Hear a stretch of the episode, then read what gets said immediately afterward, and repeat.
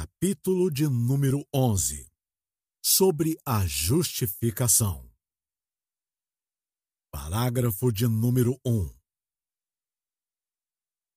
Aqueles a quem Deus chama eficazmente, ele também livremente justifica, não por meio da infusão de justiça neles mas por perdoar os seus pecados e por considerar e aceitar as suas pessoas como justos. Não por qualquer coisa neles operada ou por eles feita, mas somente por causa de Cristo, não lhes imputando como sua justiça a própria fé, o ato de crer ou qualquer outra obediência evangélica, mas pela imputação da obediência ativa de Cristo a toda a lei e obediência passiva em sua morte por sua completa e única justiça pela fé.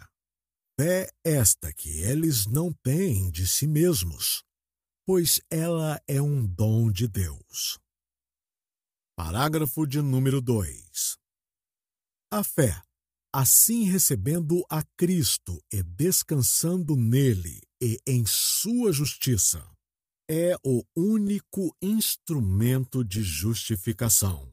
Ainda assim, ela não está sozinha na pessoa justificada, mas sempre encontra-se acompanhada de todas as outras graças salvíficas e não é uma fé morta, mas uma fé que opera pelo amor. Parágrafo de número 3. Cristo, por sua obediência e morte, pagou plenamente a dívida de todos os que são assim justificados, e pelo sacrifício de si mesmo, no sangue de sua cruz, sujeitando-se no lugar deles à penalidade a eles devida. Fez uma satisfação apropriada, real e plena à justiça de Deus em nome deles. No entanto, isso acontece na medida em que ele foi dado pelo Pai para eles. E sua obediência e satisfação são aceitas em seu lugar e ambos livremente, não por qualquer coisa neles. A justificação deles acontece apenas por livre graça, de forma que tanto a exata justiça quanto a rica graça de Deus são glorificadas na justificação dos pecadores. Parágrafo de número 4. Deus, desde toda a eternidade, decretou justificar todos os eleitos. E Cristo, na plenitude do tempo, morreu pelos pecados deles e ressuscitou para a sua justificação.